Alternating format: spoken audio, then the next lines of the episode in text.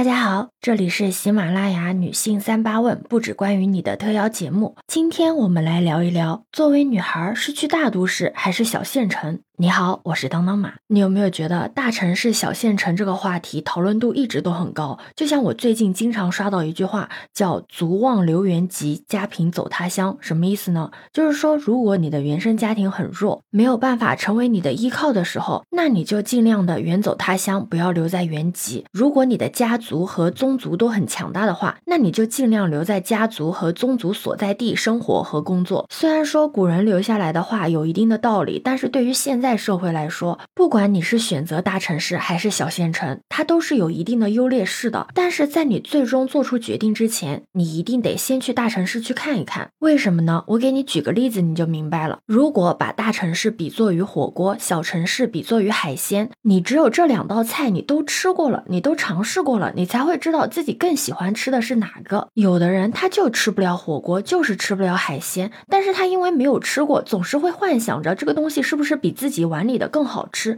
实际上他尝过了之后，反而会觉得啊，其实也就那样，不能接受。或者吃完了之后会觉得，哎呀，原来还真的就是火锅，真的就是海鲜更好吃。就像有人喜欢安逸，有人喜欢挑战，有人喜欢平静，有人喜欢冒险。但你在做出选择之前，一定要知道两点：第一点就是你选择所基于的信息基础是不是真的准确。第二点就是你自己所选择的是不是你自己真正想要的？就比如说，有人呢，他是想要追求安逸，所以选择回到了小县城，但是发现自己并没有可以谋生的工作机会，所以这个安逸也只是他的一个幻觉。有的人呢，他向往大城市的发展空间，但可能他自己的能力跟不上，也不愿意去学习提升，所以哪怕大城市有空间，但是对于他来说也是没有机会的。这也就是为什么在确定选择之前，一定要进行充分的调研，既要有理性的。判断也要有感性的判断，感性的判断最直接的方法就是去一个城市去体验一段时间，看看自己是不是真的喜欢它。那理性的判断就是，比如去看一个城市的产业特点、企业分布、人文教育、自然环境，这些都是可以从各种公开的数据上看到的。打个比方，就像除了北上广之外，现在也出现了很多新一线城市，他们都各有各的特色，这些也都是可以作为选择的信息的。而你最后做决策的基础，就是一定要有丰富足够的信息。但你做决策之前，一定要真诚的问自己几个问题，就是你追求的到底是什么？在这样的一个地方，真的可以获得吗？机会是有多少？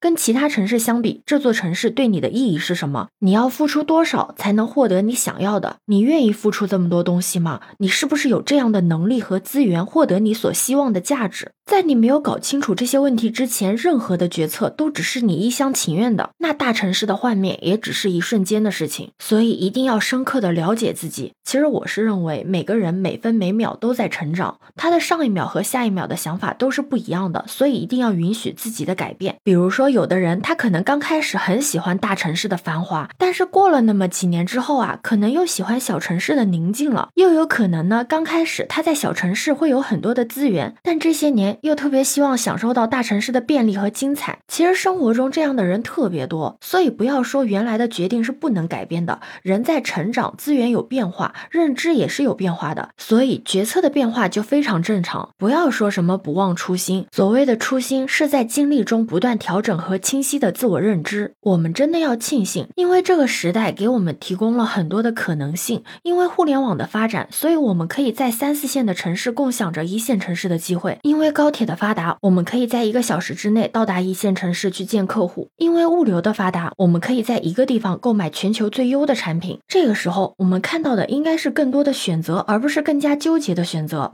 就像我有一个同事，他是马鞍山的，他每天上下班都是要坐高铁从马鞍山坐到南京。对于他来说，他既做到了在小城市生活，又做到了在新一线城市打拼。所以每个人都有自己的选择，那只有每个人都有自己的选择，这个世界才会更多彩。同样的，不管你自己的选择是什么，既然决策是基于价值观的，那就要尊重别人的选择。我们每个人都是独立的个体，不要干预别人，不管这个人和你的关系有多亲密。最后，希望每个人都可以选择到自己的最优方案。对此，你有什么看法呢？可以把你的想法留在评论区哦。